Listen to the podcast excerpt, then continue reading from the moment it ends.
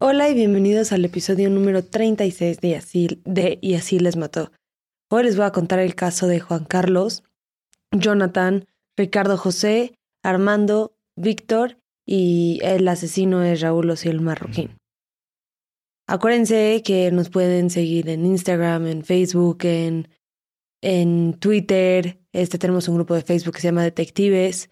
Es más que nada este grupo es para que ustedes vayan y, y discutan los casos, este, luego les pongo preguntas interesantes, y entonces para que pues vamos a entrar en un debate sano y podamos tener pues algunas conversaciones acerca de los casos y pues está padre, entonces vayan a unirse también en el Patreon. Este, tenemos más de, de nueve episodios, creo que ya llevamos diez episodios ahí para que, que pueden escuchar ahorita si quieren, si están muy picados. Eh, entonces los recomiendo y tienen otros muchos beneficios. Y les voy a estar dando más actualizaciones del Patreon, que se vienen cosas muy padres.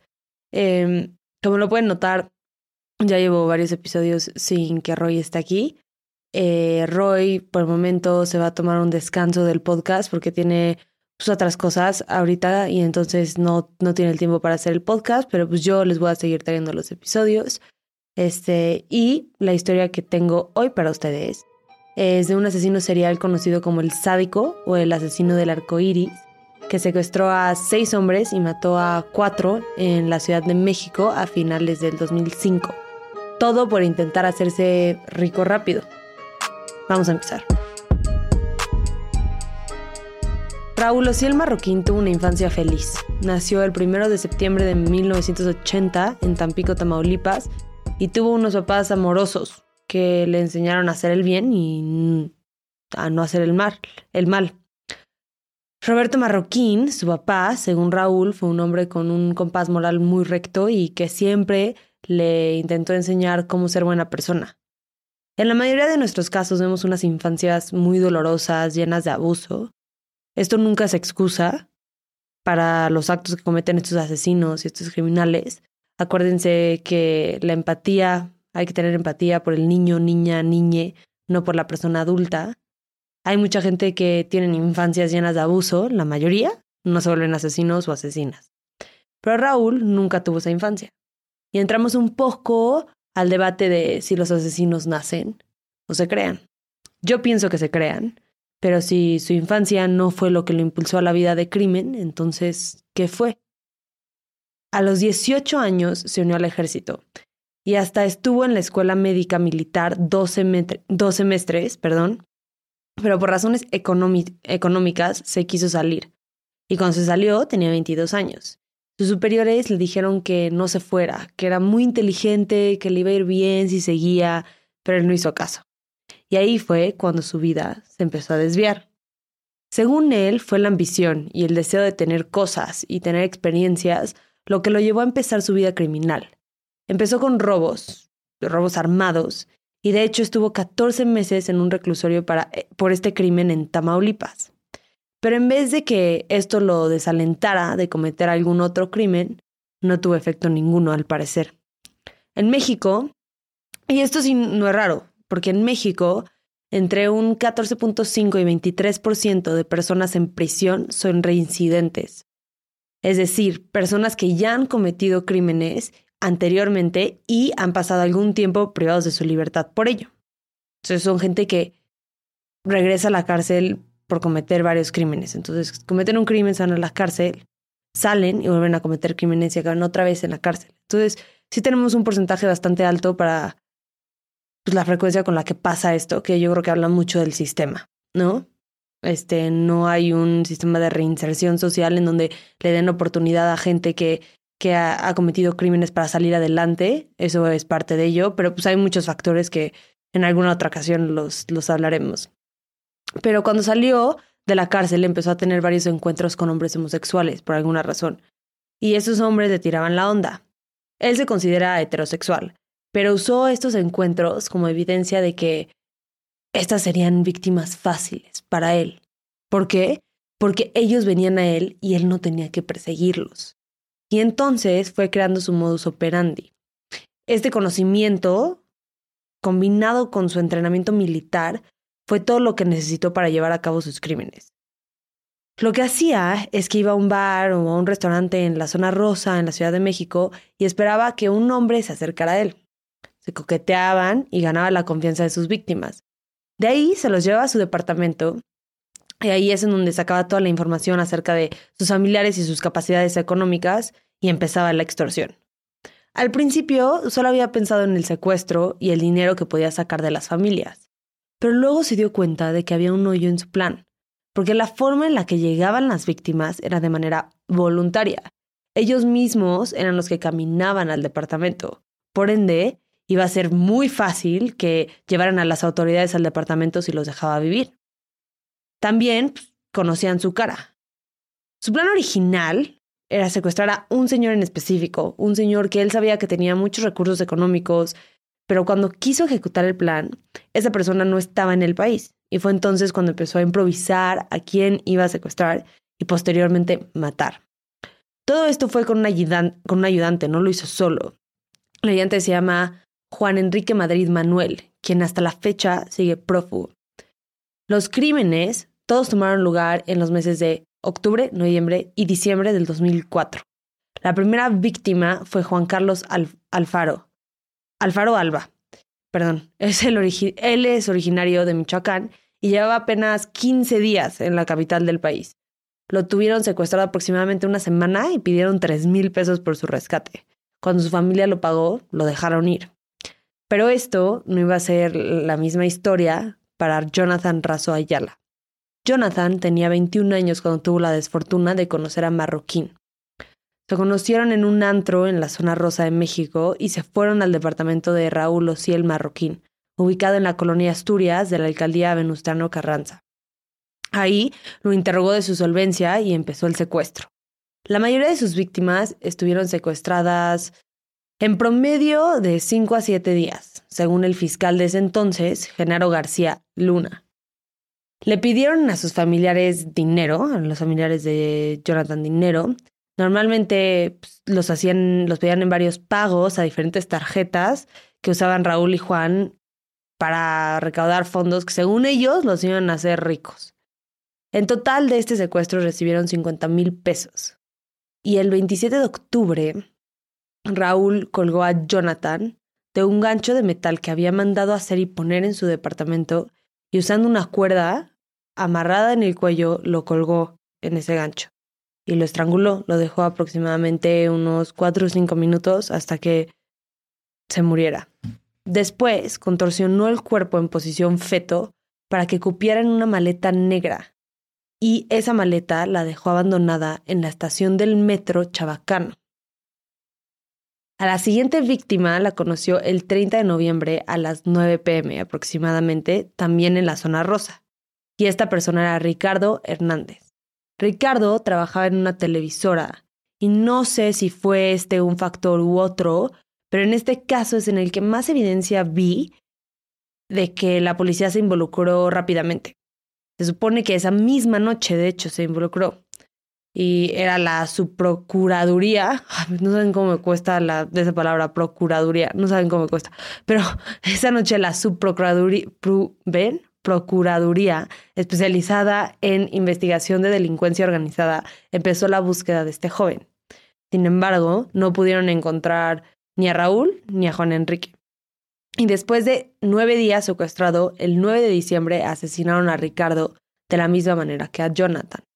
Pero en este caso, con un cuchillo, Raúl le talló un pentagrama en la frente.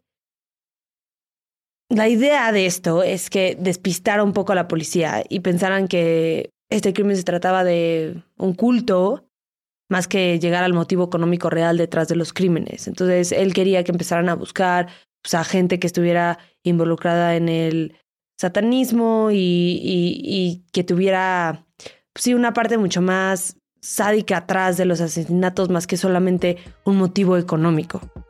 Les quiero contar de un producto para todos los que usan maquillaje y bloqueador todos los días, que deberíamos de ser absolutamente todos y todas, o que solamente quieren cuidar su piel. Y es el desmaquillante regenerador de Argan de PAM México. Es PAAM.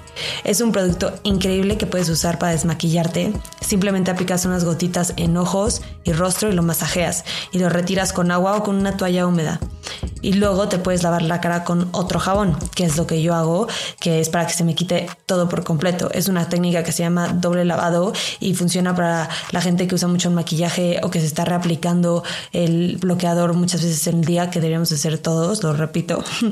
y es porque el bloqueador es muy difícil de quitar, al igual que, que el maquillaje.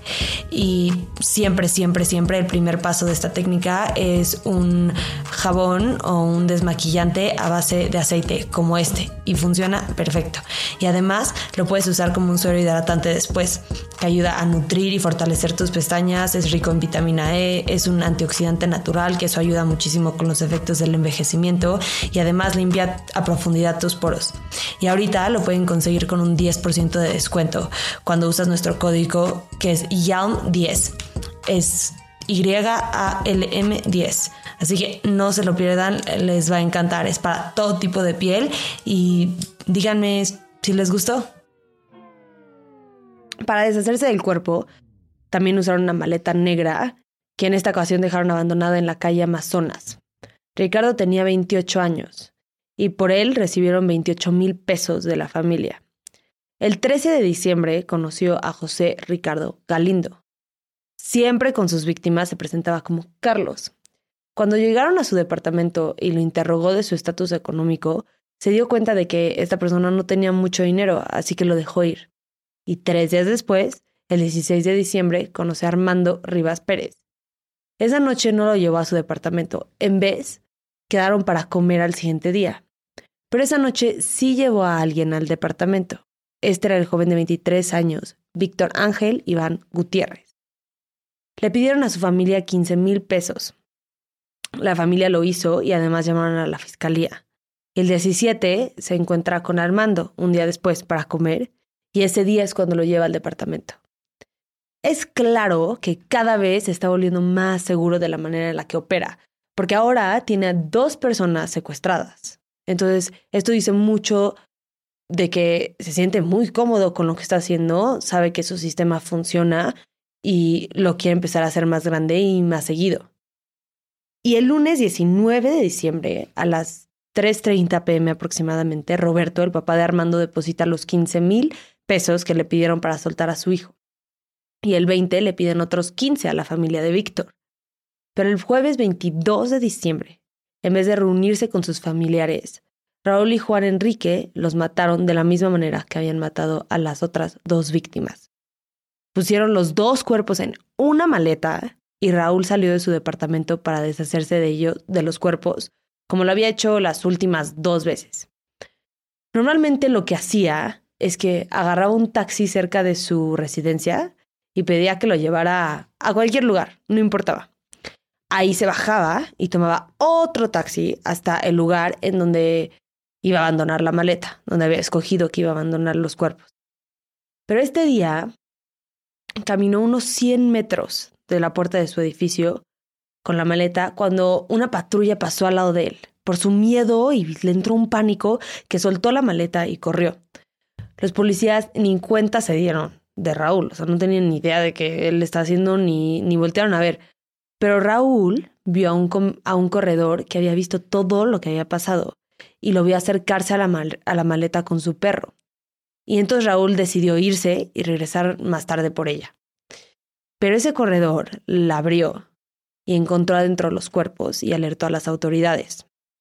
Y cuando Raúl regresó más tarde por la maleta, había un grupo de gente intentando ver qué hacía la policía. Y fue cuando Raúl se dio cuenta de que su plan había valido. La maleta estaba en una, en una jardinera frente al número 4239 de la avenida Las Torres, a unos metros del viaducto y por el peso de la maleta, que llevaba dos cuerpos, se le había caído una rueda que estaba a 10 metros de donde encontraron la maleta. Y la policía encontró y vieron que la maleta había dejado unas marcas en el piso. Entonces siguieron estas marcas hasta el número 4223 de la misma avenida y de ahí al departamento número 2. Adentro encontraron documentos con ambos de los nombres de de los criminales, el documento que decía el nombre de Raúl era un papel del centro de Tamaulipas en donde había estado preso por robo.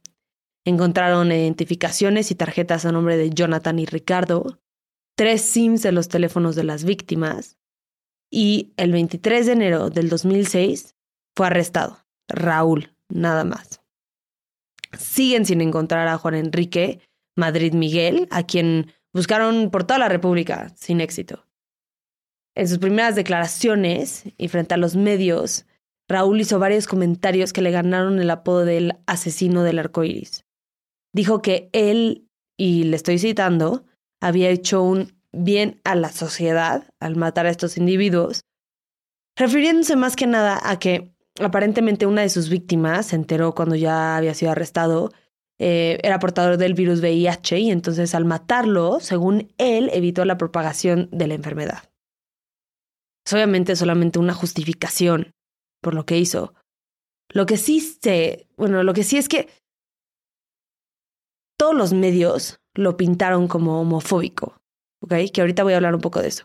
Pero también otra cosa que hicieron es que hablaron de una tortura que ocurría cuando estaban secuestrados estas víctimas. Y obviamente siguen una tortura psicológica, hay mucho miedo, eh, hay seguramente una tortura emocional, pero no hubo tortura física y muchos medios reportan que hubo tortura física. Yo creo que esta es como una parte de que en México pasa mucho eh, de, intentar este, pues, hacer las historias más como jugosas y eso hacen mucho los medios y entonces añaden estos detalles y en ocasiones como eh, en el caso de Ingrid Escamilla, las fotos este, y eso es algo que lo deberíamos dejar hacer. O sea, estos crímenes pasaron y están suficientemente malos y están horribles y los detalles son horribles y todo lo que ya sabemos es, es mucho y es muy doloroso. No necesitamos que le añaden además unos detalles que pues no son verdad. Entonces, es una cosa que pensar. Pero regresando a los comentarios homofóbicos, yo no creo, analizando bien sus motivos, que sus motivos o sea, yo no creo que estos crímenes se hicieron por odio a la orientación sexual de estos hombres y de estas víctimas. Yo creo que se hizo porque Raúl, o sea, el marroquín, se dio cuenta de que esta era una parte de la población vulnerable, fácil de atacar, y supo aprovechar de esta debilidad en un sistema en donde no se protege a todos, todas, todes igual. También dijo que no sentía culpa en una de estas entrevistas, pero en una entrevista que vi que se le hizo recientemente con Saskia Niño de Rivera, eh, que la voy a dejar, voy a dejar la liga en las fuentes del episodio, dijo que en realidad sí sentía mucha culpa, que la culpa no lo dejaba dormir. Y los comentarios entonces yo creo, esta es totalmente mi opinión, eran una actuación, una manera de presentarse como alguien fuerte. Y es lo que siempre les digo, no hay monstruos, todos somos humanos y aunque él se haya querido presentar como este ser tan fuerte y seguro, pues obviamente no lo era. En esta misma entrevista también dijo algo que se me hizo muy interesante acerca del efecto de, la, de las prisiones. Él dice que no siempre la cárcel es buena, a veces a la gente la hace peor, pero en su caso lo contuvo y lo forzó a ver sus actos, arrepentirse y ver cómo puede ser mejor persona. Porque si hubiera estado libre, yo no dudo, y él también lo dice, si él hubiera estado libre, hubiera seguido secuestrando y matando. Y a mí me gustaría pensar que ha cambiado y que ha intentado evolucionar. También sé, y me deja muy tranquila, que su sentencia de 290 años nunca lo va a dejar salir a comprobar si realmente ha cambiado o no. Espero que con su vida pueda hacer cosas buenas desde la cárcel de máxima seguridad en la que está. Y más que nada, espero que las familias de sus víctimas encuentren paz, en que el asesino de su ser querido no va a poder lastimar a nadie más. Lo que yo creo que hoy a la familia hoy puede que también le dé un poco de miedo es que uno de estos de estas personas sigue libre y nadie sabe dónde está. Y la verdad no creo que sea tan difícil poder encontrarlo. No sé si no le han puesto los suficientes recursos, no sé si, no sé si salió del país, o sea, no sé, pero yo creo que esto es algo que cuesta mucho vivir con el conocimiento de que la persona una de las personas culpables por el asesinato y el secuestro de tu familiar sigue vivo y sigue libre en algún lado y que puede que se lo esté haciendo otras familias. Entonces, ojalá algún día podamos llegar a un cierre con este caso. La próxima semana les voy a contar el caso de Francisco Guerrero Pérez, el primer asesino serial en México. Este caso lo pidió Alex por Instagram, muchas gracias Alex. Y el jueves sale el segundo episodio de Patreon del mes. Y es el caso de Goyo Cárdenas, conocido como el estrangulador de Tacuba. ¿Tacuba? ¿Tacuba? ¿Tacuba? no se los pierdan, los veo en el Patreon, muchas gracias por escuchar y nos vemos la próxima semana. Bye.